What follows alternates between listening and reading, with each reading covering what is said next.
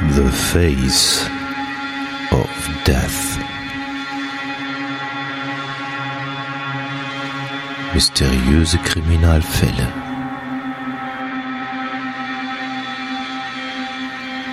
Der Podcast. The Face of Death.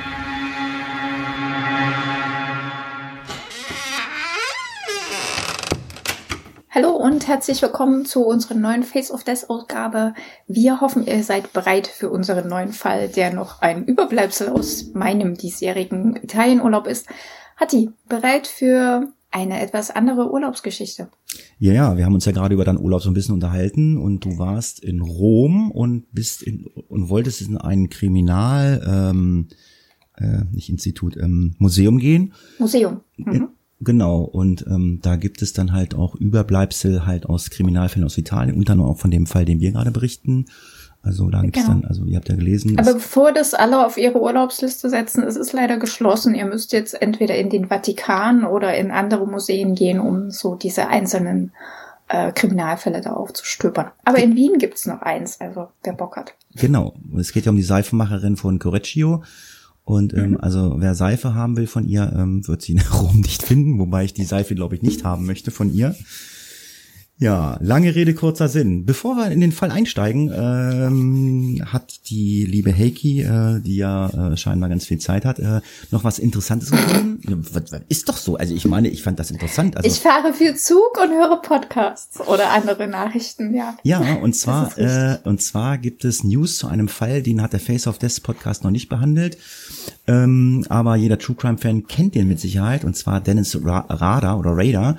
Äh, Raider. Mhm. Raider, ähm, äh, LK, äh, genannt ist er der BT oder BTK-Mörder. BTK steht für ähm, Bind oder soll das Blind heißen? Das ist ein L vergessen? Bind? oder? Bind, Bind, Torture, Kill. Bind, Torture, Kill. Ein Fall, der erst nach Jahrzehnten geknackt werden konnte und der viele schockte, weil der Serienkiller ein liebender Vater und Familienmensch war. Ähm, das hatte auch keiner auf dem Schirm so wirklich, dass er das ist. Und jedenfalls gibt es derzeit einige Fälle in den USA, in denen ermittelt wird oder kurz vor der Verhandlung stehen. Und just meldete sich mittlerweile ähm, eine 78-jährige äh, Dennis Rader mit einer Aussage zu Wort, die die Behörden tatsächlich dazu bewogen habe, weitere Ermittlungen anzustellen. Also das haben wir schon öfter gehabt. Das, also wir hatten ja Fälle, die sich über Jahre oder Jahrzehnte gezogen haben, die man erst später ähm, dann lösen konnte. Das hatte dann, also stellenweise haben wir es ja gehabt, das hat dann ja stellenweise was mit DNA zu tun. Also vor in den 90er Jahren war ja der DNA-Nachweis noch nicht so gut wie heute. Und ja, dazu, zu Dennis Rader, gibt's halt was Neues. Also da könnt ihr mal Dr. Google befragen. Und ähm, ja, da werdet man sich mit Sicherheit was finden. Ich weiß nicht, ob es da Filme zu gibt oder ähm, Dokus, ich weiß nicht. Oh ja, oh gibt's- ja. Das ist sogar ähm, so aktuell, dass es tatsächlich Criminal Minds in einer Folge mitverarbeitet hat. Also dadurch, dass das ja dann in den Nullerjahren äh, zu der Verhandlung gekommen ist. Ähm, das ist schon spannend. Also vor allen Dingen, mittlerweile ist ja schon ein bisschen wieder vergangen, die Frage, ob er das jetzt wirklich nur macht, um die Aufmerksamkeit auf sich zu ziehen oder ob, er, ob da wirklich was dran ist. Also die Cold Case Ermittler aus dem Bundesstaat Oklahoma, die haben in den letzten Monaten ein Geheimversteck äh, gefunden, das Dennis Rader ge gehören soll und was sich auf einem ehemaligen Grundstück Raiders befindet. Darin erhalten sind hunderte von Zeichnungen gefesselte Frauen, die, wie unter anderem die New York Post berichtete. Ähm, Raider hat bislang nie mehr als zehn gestandene Morde zugegeben, doch die Zeichnungen, die legen eben nahe, dass es noch mehr Opfer gab. Und die Polizei hat sich daher auch dazu entschlossen, die Zeichnungen zu veröffentlichen. Also um genau zu sein, drei haben sie veröffentlicht und äh, hoffen halt auf Hinweise aus der Bevölkerung. Eine seiner Töchter, die versucht äh, über Gespräche und Besuchen rauszufinden, ob er wirklich noch mehr Opfer hatte. Und das ist schon erstaunlich, also dass sie versucht, wirklich diesen Opfern und den Opferfamilien da zu helfen. Ja, ist schon krass. Also ähm, ich finde, es ist ein sehr unsauberer äh, Fall. Äh, unser Podcast wird jetzt sa sehr sauber. Wir behandeln jetzt nämlich ein bisschen äh, einen Podcast äh, zum Thema Seife. äh, und ähm, ja, aber ähm, zu dem Raider, äh, es gibt auch Material mit DNS-Spuren, äh, die gefunden wurden. Mittlerweile wurden fünf weitere Morde identifiziert, Raider begangen, die Raider begangen haben soll. Eine, einer den Raider als Projekt Waschsalon, also auch ein bisschen mit Seife vielleicht äh, beschreibt und er nun selbst eingeräumt hat, ist umstritten, denn das Vorgehen passt nicht zu seinem Modus operandi. Allerdings können, könnte es sein, dass er erst später in den 70er Jahren ähm, das ja, sich so entwickelt hat. Hierzu diskutieren die Experten derzeit in verschiedenen Medien. Eine Sache sticht allerdings hervor, ähm, das kann euch Heiki dann noch ein bisschen erzählen. Die Tote, um die es bei dem Projekt Waschsalon geht, wurde vergewaltigt und Dennis Rader hat halt nie seine Opfer vergewaltigt. Der holte sich Befriedigung, indem er nach dem Tod seiner Opfer zum Beispiel deren Kleidung trug und von sich Fotos machte. Oder er hat sich in die Posen begeben, in die er die Opfer gebracht hat, äh, als er sie, äh, was heißt Torture, gefoltert ähm, hat. Ähm, und daher sind halt, ähm, ist vor allen Dingen der Staatsanwalt, der Zuständige, ist da sehr, sehr kritisch. Also äh, das hat sich in der letzten Woche so ergeben, dass eben zwischen dem Sheriff, der die Ermittlungen angeschoben hat, und zwischen der Staatsanwaltschaft, die eben sagen muss, ja, ihr dürft ermitteln, äh, sind so ein paar Differenzen aufgetreten, ähm, die da erst geklärt werden müssen. Wer sich äh, für die aktuellen Entwicklungen da interessiert, ähm, da haben wir euch den Link in die Shownotes gepackt. Ist allerdings immer auf Englisch. Also ich habe das jetzt nicht irgendwie auf Deutsch gefunden. Genau. Ansonsten befragt ihr Dr. Google, der behilft euch vielleicht, findet ihr auch vielleicht ein paar Dokus auch in Deutsch, das äh, müsst ihr dann einfach mal gucken. Ja, so viel zum Thema Dennis Rader und ähm, ich denke, wir starten erstmal in unseren neuen Fall hinein und hören erstmal, was die Heiki uns dazu zu erzählen hat. Und das heißt, wie so schön immer, wir hören erstmal einmal in den Fall hinein. Sie ist die erste Serienmörderin Italiens und eine der bekanntesten weltweit. Dabei wollte sie doch nie jemandem etwas zu Leide tun. Nein, sie wollte nur ihr liebstes Kind vor dem Chaos des Krieges schützen. Und dafür braucht es eben ein paar Blutopfer. Ja, es geht um die Geschichte von Leonarda Ciaciuelli. Also wir entschuldigen schon mal für unsere italienische Aussprache ähm, ist komplizierter als es auf den ersten Blick auch und dann auf den zweiten sowie den dritten Blick erscheint. Dabei klingt der Titel äh, als einer der bekanntesten Serienmörder Italiens so poetisch. Die Seifenmacherin von Correggio. Ja, sie war ein Mensch, der in der Kindheit so stark traumatisiert wurde, dass sie ähm, sich davon nie erholen konnte. Obwohl sie es schaffte, eine liebende und schützende Mutter zu werden, oder war sie zu dem Zeitpunkt, als sie die Taten beging, für sie verurteilt, äh, wurde ein, äh, in einem Geisteszustand, äh, der ihre Einsichts- und Willensfähigkeit stark einschränkte. Oder das Ganze war halt nicht ausgeschlossen. Jemand, der unter schweren Persönlichkeitsstörungen litt, ähm, die sich also in einem historischen, äh, was, histrionischen und narzisstischen Persönlichkeitsstörungen mit sadistischen, schizoiden und paranoiden Zügen manifestiert, wie es Augusto Balloni formulierte. Nun kommt es ganz drauf an, welche Quellen man zu Rate zieht ähm, und welche Wissenschaftler aus welcher Zeit sich dazu äußern.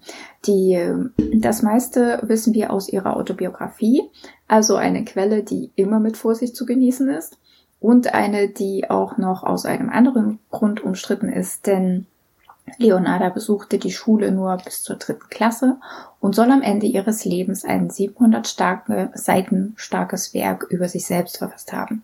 Daher gibt es einige Zweifler, also manche sagen zum Beispiel, dass vielleicht ihre Anwälte ähm, das geschrieben haben. Auf der anderen Seite ist es nicht auszuschließen, dass sie in ihrem späteren Leben das Schreiben und Lesen vertiefte.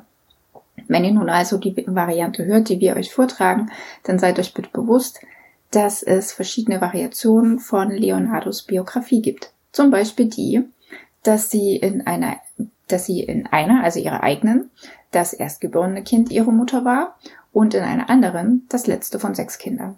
Auch der Name ihrer Mutter zum Beispiel variiert etwas in den Quellen. Ja, wir haben ja erzählt, Serienmörderin, sie wurde natürlich angeklagt und zwar am 12. Juni 1946 stand sie vor Gericht und Anklage lautete, sie hätte in ihrem Haus drei Frauen getötet. Die eine war Ermelinda Faustina Seti, Francesca Clementine Soavi und Virginia Cacciopo. Cacciopo. Äh, ja, jetzt stellt man sich natürlich die Frage, wie konnte es so weit kommen? Laut Leonardas Erzählung fing alles mit einem Fluch an, denn ihre Mutter ausgesprochen hatte, nachdem in ihrer Tochter öfter hatte den Standesbeamten Raphael Pansari zu heiraten. Sie würde ihre Mutter danach nie wiedersehen, aber sie würde das Gewicht ihrer, äh, das Gewicht ihrer grausamen Worte für den Rest ihres Lebens spüren. Obwohl sie endlich frei war, war der Stachel der Ablehnung durch die Mutter so stark wie immer. Sie fürchtete sich ständig vor dem, was sie als ihre eigene Unzulänglichkeit empfand. Das machte sie das machte die glücklichsten ersten Tage ihrer Ehe zunichte, so dass sie erwartete, dass Raphael sie genauso schlecht behandeln würde, wie alle anderen es getan hatten, und sich auf die Schläge und Beleidigungen freute, die nie kamen. Es schien, dass ihr neuer Ehemann trotz all seiner Unzulänglichkeiten wirklich freundlich zu Leonarda war, ohne eine Gegenleistung zu erwarten. Er war vielleicht der erste Mensch, der das jemals war, und Leonarda hatte Mühe, sich daran zu gewöhnen, da menschliche Wärme in dieser frühen Phase ihres Lebens praktisch ein Fremdwort für sie war. Aufgrund des vor allem emotionalen Stresses soll sich ihre Epilepsie, die sie schon als Kind gehabt hat, zurückgemeldet haben. Zu dieser Zeit wurde sie äh, auf die reisende Roma aufmerksam, die durch die Stadt zog. Langgehegte kulturelle Vorurteile gegenüber den Roma ließ Leona zunächst abgeneigt erscheinen. Aber schließlich brachte ihr Wunsch nach Einsicht in, in ihr Leben sie zu einer Wahrsagerin. Werde ich sterben? soll Leona den Tränen nahe gefragt haben, bevor äh, sie überhaupt richtig in die Kabine der Wahrsagerin Platz genommen hatte. Die Wahrsagerin schüttelte den Kopf und nahm Leonardas Hand, indem sie ihr geballten Finger lockerte, um ihre Handflächen freizulegen. Du wirst noch lange nicht sterben. Du wirst ein langes Leben führen. Du wirst jedes deiner Kinder überleben. Das heißt, die Kinder sterben alle vorher. Aber da kommen wir gleich zu. Das war schlimmer als alles, was Leonarda je hätte erahnen können. Ihr Mann Raphael hingegen ließ sich weniger von den Vorhersagen einer wandernden Wahrsagerin beeinflussen. Er tat sein Bestes, um seine Frau den Kopf nicht hängen zu lassen und um ihr zu helfen damit sie ein völlig normales Leben führen kann. Mit der Zeit schien Leonarda sich äh, zu beruhigen und sich auf ihre Pflichten als Ehefrau zu freuen. Aber das Paar hatte anscheinend Schwierigkeiten, schwanger zu werden. Erst 1923, nach Jahren ihrer Ehe, wurde Leonarda zum ersten Mal schwanger. Leonarda war von der Angst geplagt, die Schwangerschaft zu verlieren. Und es verging im Prinzip kein Tag, an dem sie nicht in Panik geriet wegen der Vorhersage der Wahrsagerin und ihre Krankheitsfälle, die sich durch die Angst noch verschlimmerten, wurden halt immer häufiger. Dieser neue Stress zu, trug zur ersten von leider vielen Tragödien bei, die bald über das Paar hereinbrechen sollten. Leonarda erlitt nun häufiger als je zuvor Anfälle, die führten oft dazu, dass sie stürzte oder sich verletzte und ohne einen Arzt, der sich um sie kümmern konnte, äh, konnte sie nur in der Hoffnung weitermachen, dass ihr Kind unversehrt war. Aber sie hatte die Schwangerschaft bereits verloren, bevor sie es überhaupt realisierte. Ja, sie war noch jung und ungebildet in diesen Dingen und verstand es nicht, was eine Fehlgeburt war. Sie wusste nur, dass sie erst ein paar Monate schwanger war und dass sie stark blutete, dass sie unglaubliche Schmerzen hatte und nicht mehr stehen konnte. Sie lag stundenlang im Bett, bis endlich Hilfe eintraf, die aber nicht das ersehnte Kind brachte, sondern die Nachricht von dessen Tod. Leonarda war untröstlich so beschreibt sie es in ihrer Autobiografie. Aber wie gesagt, das ist alles mit Vorsicht zu genießen. Das Paar beschloss, dass es endlich an der Zeit war, etwas Abstand zwischen Leonarda und ihrer Vergangenheit zu gewinnen. In der zweiten Hälfte desselben Jahres zogen sie häufig um, von einer Kleinstadt in die nächste, bis sie schließlich beschlossen, sich in Raphaels Heimatstadt Gloria Potenza niederzulassen. Andere Quellen besagen aber, dass sie bereits 1921, also vor der ersten Fehlgeburt, nach Lauria gegangen waren, wo sie bis 1927 lebt. Was in ihren Schriften ebenfalls komplett anders rüberkommt, als von Zeitzeugen berichtet, ist die Wahrnehmung ihrer Person. Jetzt muss man natürlich die Zeit betrachten. Ähm, eine Frau, die eventuell Mitsprache bei ihrem Mann hat und ebenfalls arbeiten geht, weil sie das Geld des Mannes allein eben nicht reicht, hat sicher für einige Vorurteile gesorgt und wohl würde heute sicher anders gesehen werden. Aber in den 1920er Jahren in Italien wird sie wie folgt wahrgenommen. Zitat Sie sei eine Frau von leichter Tugend, die unehrenhaft, impulsiv, gegen die eheliche Autorität rebellisch und zu Prallerei und Betrug neige.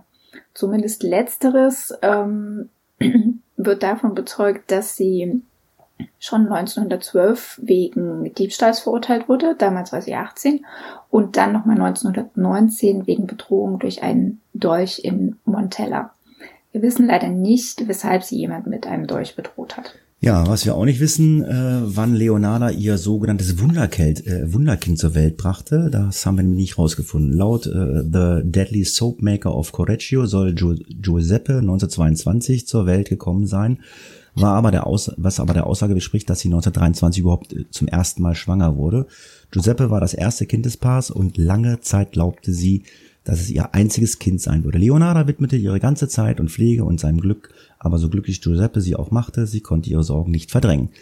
Denn sie befürchtete, dass auch ihr Sohn dem Fluch zum Opfer fallen würde, aber das sollte sich ändern, als er älter wurde. Er bemerkte, dass die Beziehung zwischen anderen Jungen und ihren Müttern sehr unterschiedlich war, was dazu führte, dass er sich von anderen isoliert führte auch von seinen Freunden, während andere Kinder frei waren, um auszugehen und zu spielen. Aber Leonarda verbot ihm den Umgang mit anderen und machte ihren Sohn das Leben ziemlich schwer, obwohl er sie liebte und es von klein an auf vermied, äh, sie zu verärgern. Leider wurde das Geld für die Familie wieder knapp. Raphaels kleiner Gehaltscheck reichte gerade aus, um Essen auf den Tisch zu bringen und so sehr sie sich wünschte, zu Hause zu bleiben, um sich um ihren Sohn zu kümmern, wusste sie doch, dass sie Geld brauchten, um den Jungen so gesund wie möglich zu halten. Denn mehr Geld bedeutete eben besseres Essen, bessere Schulen und eine bessere Zukunft. Leonarda machte sich auf die Suche nach einem Job. Sie bewarb sich auf jede Stelle, die sie finden konnte, wurde aber immer wieder aus dem einen oder anderen Grund abgewiesen. Und wenn, wenn nicht, weil sie unqualifiziert war, dann weil sie eine Frau war. Sie ertrug die langen Arbeitszeiten und die niedrigen Bezahlungen klaglos um Giuseppes Willen. Es war aber kein Geheimnis, dass sie unglücklich war, wenn sie zu lange von ihrem Sohn getrennt war. Und sie wurde wieder nervös, arbeitete und e- Epilepsie waren eine tödliche Kombination. Sie war nur für kurze Zeit schwanger, bevor sie wieder eine Fehlgeburt hatte. Aber Leonarda wollte noch mehr entschlossen, ein weiteres Kind oder war mehr entschlossen, ein weiteres Kind zu bekommen. Das Paar versuchte es immer wieder, aber jede Schwangerschaft endete viel zu früh. Jahre vergingen ohne dass sie etwas vorweisen konnten, außer eine Reihe kleiner weißer Särge. Doch irgendwann hielt sie ein weiteres Kind in ihren Arm, dieses Mal ein Mädchen, und sie schwor sich, es genauso beschützen wie eben Giuseppe. Dann brachte sie zwei weitere Kinder zur Welt, ein Jungen und ein Mädchen. Leonarda wünschte sich nichts sehnlicher als eine glückliche, stabile Familie und es schien, als dass dieser Traum nun endlich in greifbare Nähe gerückt war. Doch das Glück war nicht von Dauer. Zuerst begann das älteste Mäd kleine Mädchen Anzeichen einer seltsamen Krankheit zu zeigen, für die Leonarda keine Ursache finden konnte. Die Anzeichen waren zunächst subtil, ein Husten hier und da, ähm, eigentlich nicht unlänglich der Art und der jedes Kind hin und wieder leidet. Dann begann ein zweites Mädchen zu husten. Es stellte sich heraus, dass beide Mädchen Flüssigkeit in der Lunge hatten und da kein Geld für einen Arzt vorhanden war, konnte Leonardo und Raphael ihre höchste Gesellschaft, ihr, ihnen höchstens Gesellschaft leisten, indem sie die ganze Nacht aufblieben. Es schmerzte sie, dass ihre Kinder krank waren und nicht helfen konnten, und ihre eigene Gesundheit verschlechterte sich zusehends. Eines Tages war es zu spät. Der jüngere Sohn entwickelte einen mysteriösen Ausschlag, der seinen winzigen Körper bald verwüstete. Am nächsten Tag wurde er tot in seiner Wiege aufgefunden. Dann erlagen die beiden kleinen Mädchen ihren Krankheiten. Drei Kinder waren tot, bevor sie überhaupt krabbeln konnten. Vielleicht lag es an einem genetischen, an einer genetischen Krankheit oder einfach Pech. Wir wissen es nicht. Für Leonarda war es der Fluch ihrer Mutter. Nachdem sie drei ihrer Kinder begraben hatte, stürzte Leonarda in eine Depression, die tiefer war als alles, was sie bisher erlebt hatte. Sie wurde lustlos und reagierte kaum noch auf irgendetwas. Sie hörte auf zu arbeiten, sie verließ das Haus nicht mehr und hörte sogar auf zu essen. Das Einzige, was sie aus ihren Stumpfsinn reißen konnte, war eben Giuseppe und die Kinder, die sie sich für die Zukunft erhoffte. Sie beschützte ihr einziges verbliebenes Kind mehr denn je Giuseppe war ihr Wunderkind und ihr Hauptgrund, überhaupt zu leben. Nach den gemeinsamen Jahren hatte Raphael sich an Leonardas Verhaltensmuster gewöhnt. Kurzlebigkeit, Stabilität gefolgt von Episoden der Entbehrung. Er wusste, dass sie von Natur aus sehr nervös war und dazu neigte, sich Sorgen zu machen, sobald irgendetwas schief ging. Und er wusste inzwischen, wie er mit ihr umgehen musste. Und was noch wichtiger war, er wusste, wie er ihr durch diese Zeit helfen konnte. Er, es gab Arbeit zu tun und Giuseppe, um Giuseppe zu versorgen. Leonarda hatte in den nächsten Jahren fünf erfolgreiche Schwangerschaften, aus denen jeweils fünf kleine Jungen hervorgingen. Und jeder dieser fünf Jungen starb an einer plötzlichen Krankheit, als sie das Kleinkindalter erreichten. Leonarda sagte über diese Zeit, dass sie fast jede Nacht von kleinen weißen Särgen träumte. Um die Finanzen der Familie dann aufzubessern, nahm Leonarda 1927 einen Putzjob in einer Bank an. Sie begann mit ihrer Arbeit, wenn alle anderen nach Hause gegangen waren. Die Reinigung selbst war arbeitsintensiv, aber einfach repetitiv äh, genug, dass sie eine bequeme Routine verfiel. Das einzige Problem war, dass ihr Arbeitgeber ziemlich geizig war, wenn es um die Instandhaltung der Bank ging. Von Leonardo wurde erwartet, dass sie ihre eigenen Putzmittel mitbrachte. Aus der Not heraus lernte sie, wie sie ihre eigene Seife herstellte. Nach einigen Experimenten mit verschiedenen Rohstoffen war sie recht gut darin. Doch die Verlockung, die Tatsachen auszunutzen, dass sie die nachts allein in einer Bank war, war zu groß. Eines Nachts schlich sich Leonardo in eins der Büro, richtete sich dort ein gefälschtes Konto ein und auf und da hat sie sich dann eine beträchtliche Summe Geld hin überwiesen. Als sie am nächsten Tag zur Arbeit zurückkehrte, wird sie sofort von der Polizei festgenommen und zur Polizeistation gebracht. Sie wird äh, wegen fortgesetzten Betruges zu zehn Monaten und 15 Tagen Haft verurteilt, ist, die sie anschließend in den Gefängnissen von Lauria und Lago Negro verbüßte, sowie zu einer Geldstrafe von 350 Lire. Die kommt daher, dass sie eine örtliche Bäuerin betrogen hatte, von der sie Geld und Gegenstände im Wert von mehreren tausend Lieren erhalten hat. Der Versuch ihres Verteidigers, sie als teilweise, und das ist jetzt der Terminus der damaligen Zeit, als in Anführungsstrichen geistig behindert anerkennen zu lassen, war vergeblich. In ihrer eigenen Erzählung beschreibt sie es komplett anders und betont vor allem die Auswirkungen für ihren Mann, der aufgrund ihres kleinen Fehlers der Versuchung, nicht zu widerstehen, seinen Job verloren hatte. Ja, rechtlich gesehen ist es in Italien so, dass Frauen äh, in diesem Königreich äh, genauso äh, die gleichen Strafen erhalten wie Männer. Doch das Land war oft weniger gut für den Umgang mit weiblichen Insassen gerüstet, vor allem mit denen, die längere Strafen verbüßen mussten. Denn die Straftäterinnen wurden in der Regel in von der katholischen Kirche geführten Anstalten oder Besserungsanstalten geschickt. Auch Leonarda wurde laut ihrer, äh, laut ihrer Schrift äh, in solch einer Anstalt geschickt, was für andere Frauen als zermürbend, Schinderei und Misshandlung durch die Nonnen galt. Was für Leonarda fast ein Kinderspiel oder war für ihr ein Kinderspiel, denn die Mutter Oberin konnte sie nicht einschüchtern, vor allem wenn sie wusste, dass Giuseppe in der Außenwelt auf sie warten würde.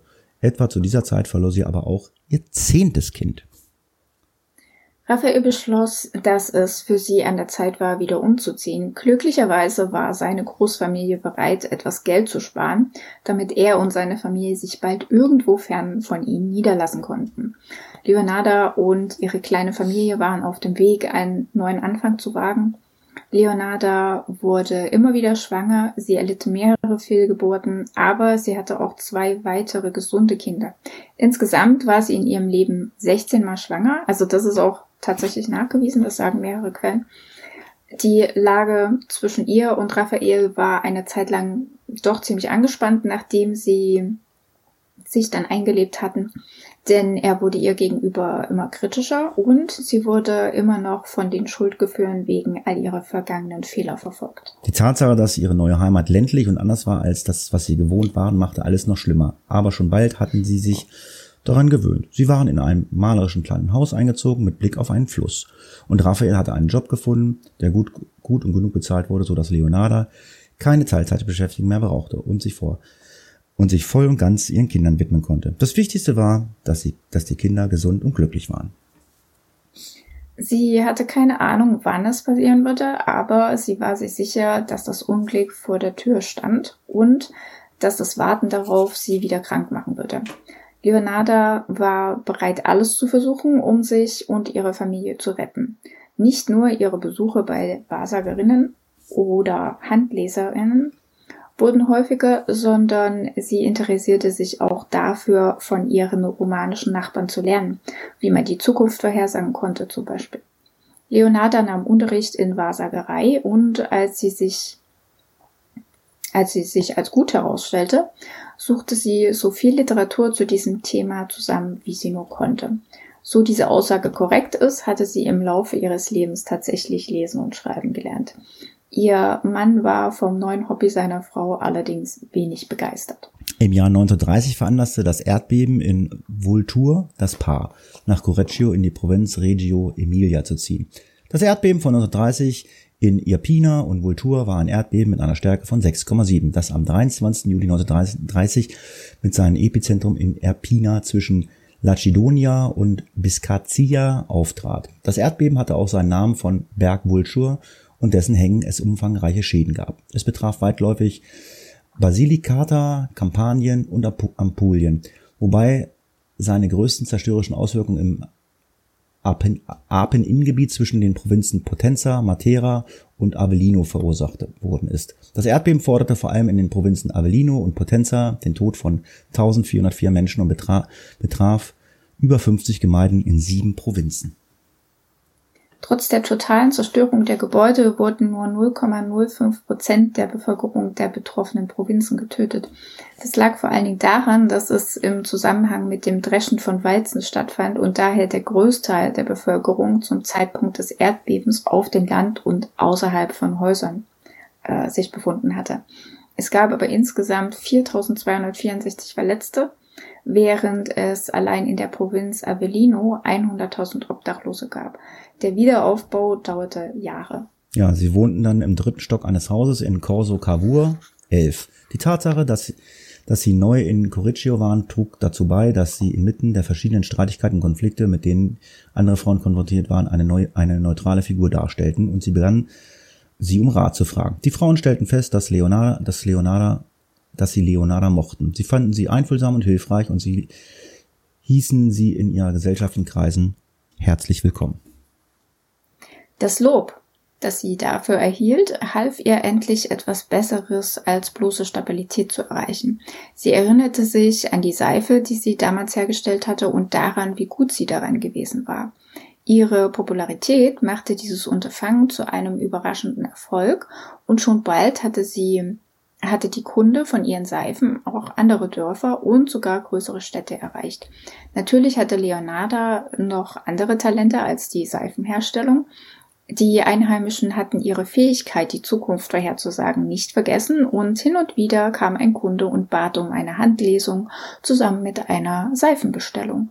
Leonarda war mehr als glücklich, ihre Bitten zu erfüllen. Hellseher, Medien, Wahrsager und dergleichen verwendeten oft eine Vielzahl von Techniken, die man kalte oder heiße Lesung nannte. Die Wahrsagerin, der Leonarda begegnete, führte eine kalte Lesung durch, weil sie offen ausgesprochen hatte, dass sie Angst vor dem Tod hatte. Bei einer heißen Lesung hingegen lesen die Wahrsagerinnen auf der Grundlage von Informationen, die sie über den, über den Kunden und dessen Wissen gesammelt haben. Angesichts der Popularität Leonardas ist nicht überraschend, dass sie in der Lage war, diese Art von Lesung mit Zuversicht und Erfolg durchzuführen. Ihre Kristallkugel wurde nicht durch Magie, sondern durch Klatsch und Tratsch angetrieben. Wann immer ihre Roma so romanische ähm, Reisende durch die Stadt kamen, traf Leonarda sich mit ihnen. Sie halfen ihr dann, ihr Handwerk zu verfeinern und brachten ihr einige neue Dinge bei. Im Austausch gegen Seife und andere Waren tauschten sie eben Zaubermittel, Kräuter und sogar seltene Bücher über esoterische Themen aus. Leonarda war mit dem katholischen Glauben aufgewachsen. In Leonardas Augen waren die Ausübung der Magie ihrer Art, sich aktiv gegen den Fluch ihrer Mutter zu wehren. So es denn gegeben hatte. In ihren eigenen Augen auf jeden Fall und sie wollte sich auf diesen Fluch befreien. Oder sie wollte sich von diesem Fluch befreien. Sie hatte gelernt, kleine Stoffsäckchen herzustellen, die Gegenstände wie Kräuter, Asche oder Edelsteine enthielten und auf der Haut, auf die Haut aufgetragen wurden. Als ohne eine Ahnung zu haben, würde mir sagen, sie stellte kleine Hexenbeutel her und verkaufte diese. Historisch gesehen erinnern wir uns, dass seit 1925 Benito Mussolini als Duce del Fascismo, also als Führer des Faschismus, in Form des Ministerpräsidenten an der Spitze des Königreichs Italien stand. Er hatte nur wenige Jahre benötigt, um die Demokratie des Landes zu demontieren und wollte die Großmacht des antiken Roms wieder auferstehen lassen. Die italienisch-faschistische Propaganda rief so auf die Tage des alten Roms zurück und ihre Feinde wurden als schwach, fast animalisch dargestellt. Als das Jahr 1940 kam, war Giuseppe, also Leonardos Wunderkind, ein Literaturstudent, der an der örtlichen Universität studierte und wie viele seiner Altersgenossen wurde er schnell von der Inbrunst des, National des Nationalismus erfasst. Giuseppe trat der Armee bei und wollte in den Krieg ziehen. Seine Mutter erfuhr, davon über einen Nachbarn, der ihr dazu gratulierte, dass ihr Sohn sich der Armee angeschlossen habe. Ihr eigener Sohn verriet sie, in, indem er für seinen eigenen Tod unterschrieb, es war viel zu, es war, es war zu viel für sie, um es zu ertragen. Sie wandte sich wieder ihren Büchern zu, über die Magie zu, die sie erlernt hatte. was für, was für zu einem Verteidigungsmechanismus geworden war. Der schrecklichste chaotische Welt um sie herum Struktur verlieh. Alle Krisen konnten bewältigt werden, solange sie das richtige Ritual kannte. Im Wikipedia-Eintrag ist vermerkt, dass sie nicht bekannt, dass nicht bekannt ist, wie sie auf das Ritual der Opferung gekommen ist und warum sie ausgerechnet mit der Herstellung von Seife und Teekeksen das Ganze kombiniert hatte. 1939 begann sie mit der Umsetzung. Als es darum ging, ihr Opfer auszusuchen, hatte Leonarda es äh, ziemlich leicht. Fast jeden Tag besuchten sie Einheimische, die ihre Dienste in Anspruch nehmen wollten. Sie kamen zu ihr in den Laden. So. Ermelinda Faustina Setti ist das älteste Opfer, das als erstes in Cianciullis Kessel landete. Ähm, das ist krass. Naja. ja, ähm, sie wurde auch Rabiti genannt. Es handelte sich um eine 70-jährige Frau, die zwar nicht lesen und schreiben konnte, die aber eine unverbesserliche, unverbesserliche Romantikerin war, so dass Leonarda die Frau mit der Zusicherung köderte, dass sie in Pola einen Ehemann für ihn, für sie gefunden hatte. Um Neid und Verleumdung zu vermeiden, überzeugte Leonarda sie dann auch, niemanden von der neuen Nachricht zu erzählen. Am 17. Dezember 1939, dem Tag ihrer Abreise, ging Faustina zum Haus ihrer Freundin, um ihre letzte Anweisung zu erhalten, um sie zu veranlassen, einen Brief zu schreiben, der an ihre, an ihre Freunde geschickt werden sollte. Sobald sie in Pula ankam, sowie eine Vollmacht für sie, Verwaltung ihres Vermögens zu unterzeichnen. Doch die Reise sollte nie beginnen. Sie hieß die Frau willkommen und versuchte ihr Bestes, die Fassaden der Freundlichkeit zu durchbrechen. Setz dich und beruhig dich, soll Leonarda gesagt haben, bevor sie nach einer Flasche Wein griff und etwas davon in ein Glas goss. Das sie dann Faustina anbot. Leonarda hatte den Wein mit einem schnellen wirkenden Gift versetzt, das die ältere Frau unwohl und schläfrig machte. Ihre Glieder wurden schwer und das Sprechen wurde fast unmöglich. Leonarda ging in den hinteren Teil des Ladens und kam mit einer Axt in der Hand zurück. Den Kopf der Frau zu treffen, um sie auf der Stelle zu töten, gelang ihr aber nicht. Stattdessen steckte sie tief in der Schulter von Faustina und hatte ihr Schlüsselbein zertrümmert.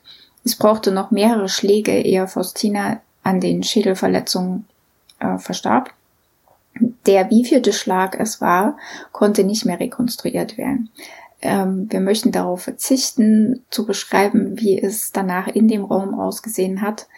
Das hat die Dame nämlich in ihrem eigenen Buch sehr ausführlich getan. Laut eigener Beschreibung ging es dann wie folgt weiter. Leonarda hatte einige Erfahrungen im Schlachten von Tieren. In diesem Moment sei sie dankbar gewesen, dass sie gelernt hatte, wie man Stücke abtrennt und durch Knochen schneidet.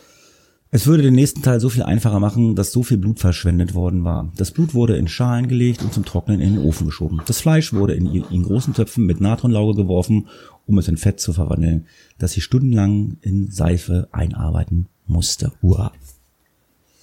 Zitat.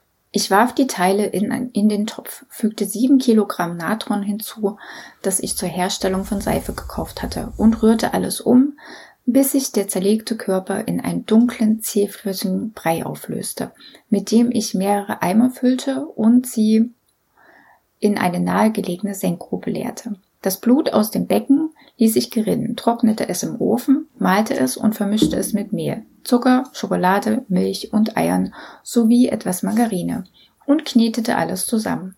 Ich machte eine große Menge knuspriges Gebäck und servierte es den Damen, die zu Besuch kamen. Aber auch Giuseppe und ich aßen es. Guten Hunger. Das Fett, welches sie gewonnen hatte, war jedoch völlig unbrauchbar.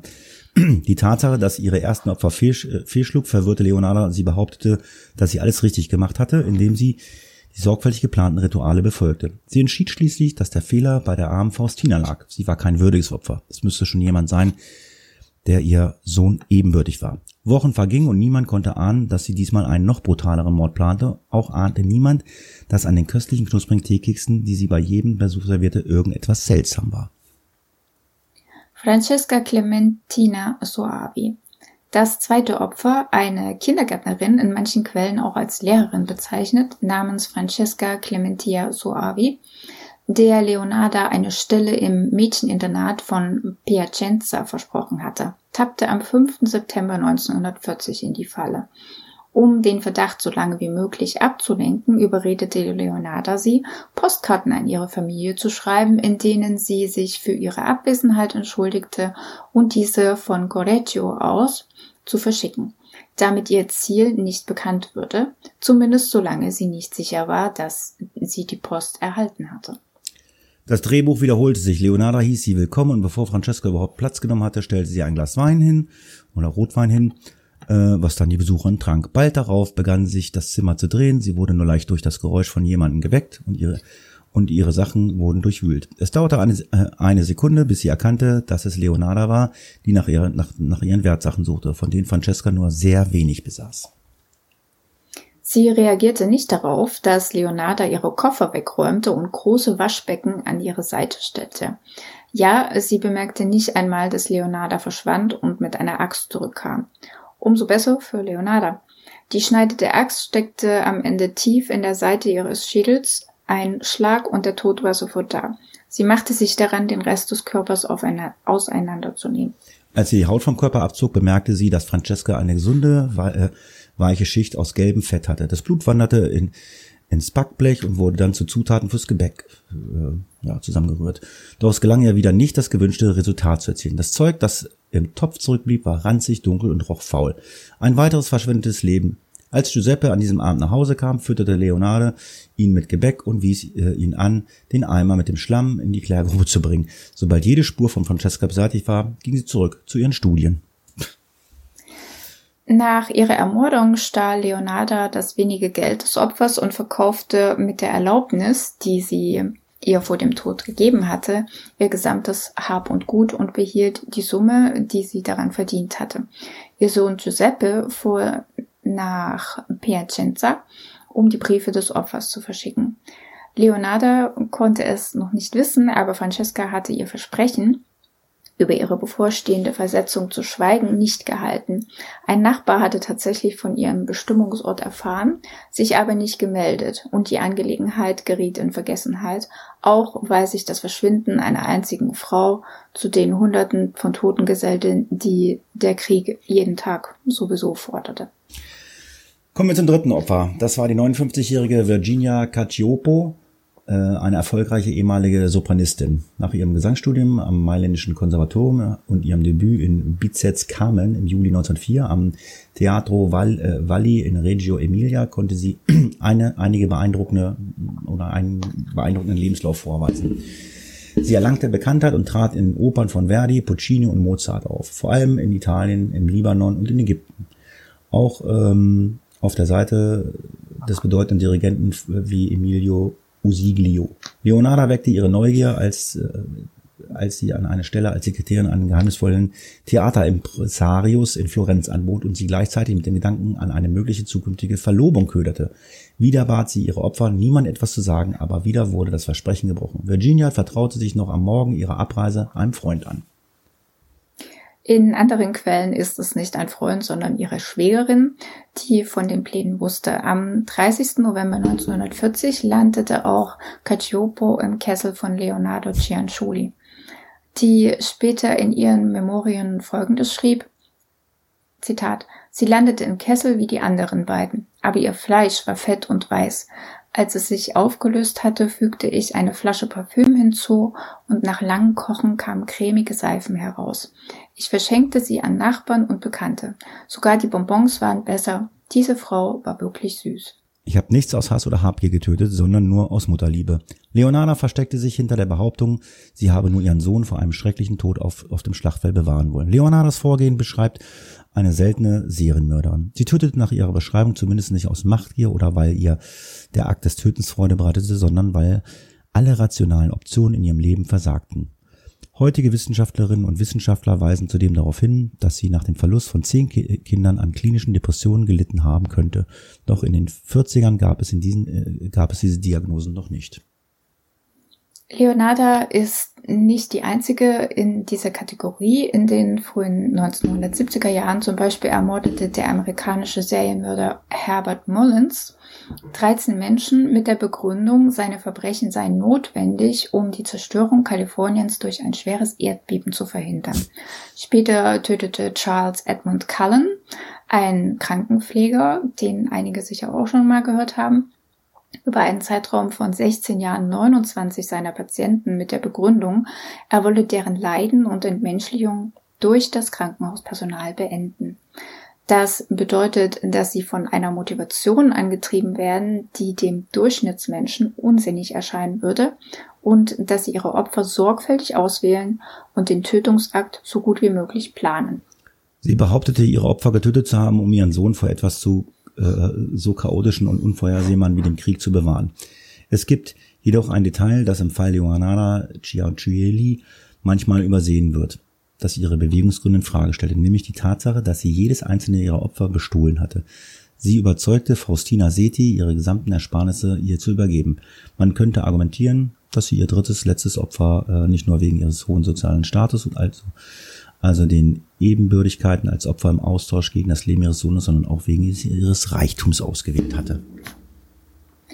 1941 begannen sich äh, Gerüchte über das Verschwinden von drei Frauen zu verbreiten. Da sie seit einiger Zeit keine Nachricht von ihrer Schwägerin Virginia äh, Cacciopo erhalten hatte, meldete Frau Albertina Fanti das Verschwinden offiziell dem Questor von Reggio Emilia, der dann den Kommissar Searo mit der Ermittlung beauftragte. Der Verdacht fiel sofort auf Gianchuli, da sie mit allen drei Frauen freundschaftliche Beziehungen unterhalten hatte. Gianchuli wies diese Gerüchte zurück, drohte dann sogar mit einer Klage wegen Beleidigung und zeigte sich gegenüber den Ermittlungen trotzig, woraufhin sie dann sofort verhaftet wurde. Giancioli hatte sorgfältig äh, drei alleinstehende Frauen ausgewählt, die keine nahen Verwandten hatte und über beträchtliche finanzielle Ersparnisse verfügten. Aber niemand konnte glauben, dass eine 1,50 Meter große und 50 Kilo schwere Beamtengattin äh, eines dreifachen Mordes schuldig sein könnte. Leonarda soll die Behörden aufgefordert haben, ihr, ihr eine Leiche zu bringen, so dass sie beweisen konnten, dass sie allein, dass allein sie es war. Außerdem wussten sie, äh, außerdem wusste sie, wo die Leichen waren. Sie zeigte der Polizei ihr Teegebäck und ihre Seife, aber erst nachdem sie in die Klärgrube äh, gebracht worden sind, hatte in der, hatte, in der die gescheiterten Opfer entsorgt wurden. Bei den Durchsuchungen fanden sich sowohl Blut als auch Gebisse der Opfer im Haus. Ihre Schuld galt damit als sicher. Der Questor von Reggio Emilia verfolgte die Spur einer Schatzanweisung, die Cacciopo gehörte und die der Banco di San Prospero vom Pfarrer Aldemo Frattini übergeben worden war. Und sie lud dann den Warte.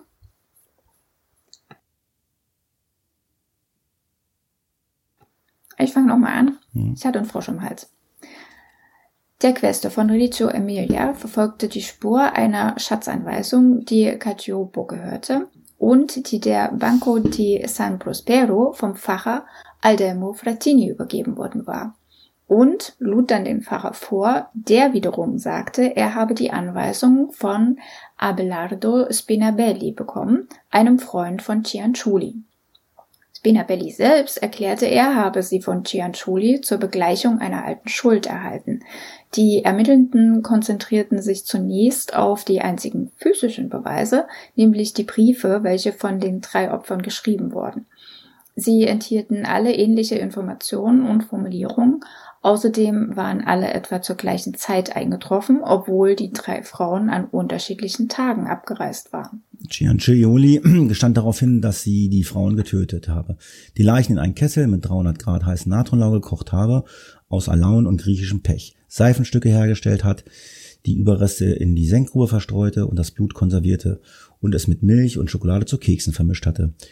Diese wurden auch ihren Kindern zum Essen gegeben, die sie auf diese Weise vor einem mysteriösen Tod bewahren wollte. Glaubte, ja. Ciancille identifizierte sich in der Tat mit der Göttin Thetis, denn so wie Thetis ihre Kinder unsterblich machte, wollte, in, indem sie mit Wasser des Flusses Styx badete, so wollte sie auch ihre Kinder mit dem Blut ihrer Opfer vor dem Tod bewahren.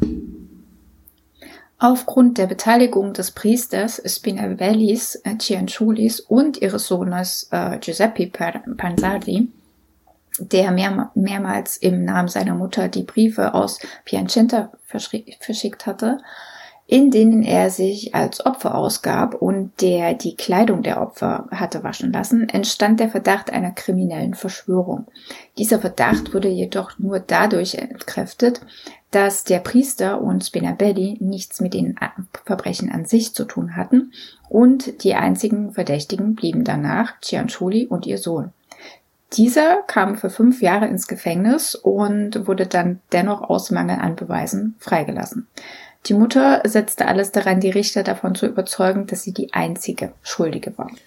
Leonarda wurde daher des dreifachen Mordes, der Zerstörung äh, einer Leiche durch Seifenerstellung und des schweren Diebstahls für schuldig befunden und zu einer Strafe von 15.000 Dieren und 30 Jahren Gefängnis verurteilt, von denen drei zunächst in einer psychiatrischen Klinik verbüßt werden mussten. Leonarda starb am 15. Oktober 1970. Es wird angenommen, dass ihre drei anderen Kinder ihren Namen änderten und ein normales Leben führten. Raphael kam nie mit der Entdeckung der Vergebenheit, äh, der Verderbheit seiner Frau zurecht und versank bis zu seinem Tod an einem unbekannten Datum in den Alkoholismus. Was für eine Frau war Leonarda Cianciulli nun wirklich? War sie die Lamia aus dem Mythos, getrieben von Wahnsinn und eine meisterhafte Manipulatorin?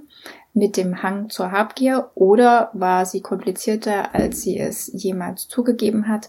Es scheint unwahrscheinlich, dass wir das jemals mit Sicherheit wissen werden. Ob nun Magie oder Quacksalberei, am Ende bekam sie, was sie wollte.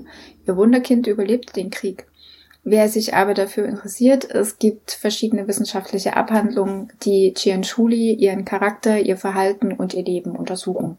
Außerdem, dazu in den Shownotes. Ja, außerdem gibt es verschiedene Werke von Leonarda, inspiriert wo, die inspiriert wurden. Es gibt mehrere Filme, zum Beispiel der Film Gran Bolito von Mauro Bologni aus dem Jahr 1977. Er ist inspiriert von den Morden Leonarda. In diesem Film werden die drei von Leonarda ermordeten Frauen von ebenso vielen Schauspielern äh, in Travestie gespielt, nämlich Renato Pozzetto, Alberto Lionello und Max von Sydow.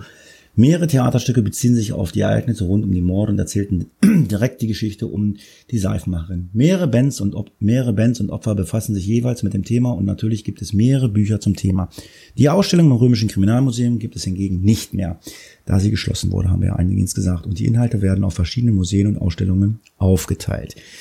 Ja, das war unsere Seifenmacherin ein äh, wirklich äh, skurriler, interessanter Fall. Muss ich mal sagen, hat die Helki ja wieder ähm, tief in der Schublade gebuddelt, ne?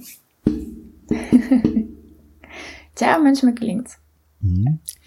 Da, also ich hoffe zumindest, dass den jetzt noch nicht alle kannten und ähm, das äh, ist nachvollziehbar war, wie wir das geschrieben haben. Mhm.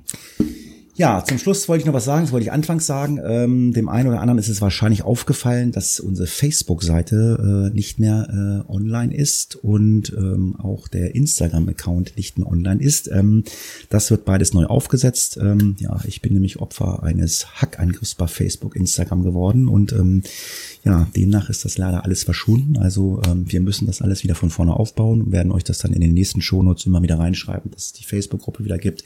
Wir bitten euch natürlich auch wieder Werbung für die Facebook-Seite und den Instagram-Account zu machen, aber das werde ich jetzt ähm, nächste oder übernächste Woche werde ich das dann wieder in Angriff nehmen und dann ja, kommen wir wieder so langsam nach oben. Aber das ist halt das Jahr 2023 und ähm, ja, man, auch ich bin vor solchen Sachen nicht geschützt.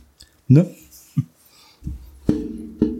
Ja, es ist halt immer dann viel Arbeit. Aber wenn ihr uns helft und äh, uns quasi ein bisschen verbreitet und empfehlt und hoffentlich weiterhin hört, dann wird es doch relativ schnell wieder werden.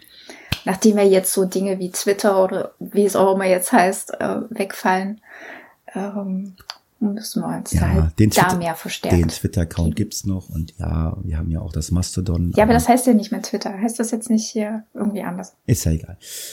Also, es wird alles wieder kommen. Wir müssen es halt alles wieder aufbauen. Wir warten auf eure Werbung und wir warten natürlich auch gerne auf Kommentare äh, zu unseren äh, Fällen, aktuell oder auch vielleicht älter. Ähm, das wäre total lieb oder nett. Ansonsten ähm, haben wir noch immer unsere WhatsApp-Gruppen und ähm, unsere ähm, Signal-Gruppe. Ähm, da freuen wir uns natürlich, wenn ihr uns da auch besuchen kommt.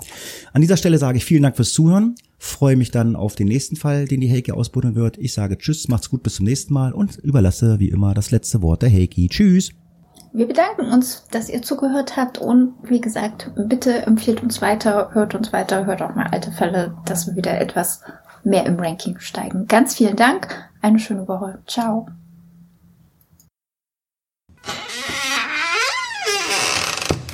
Case closed.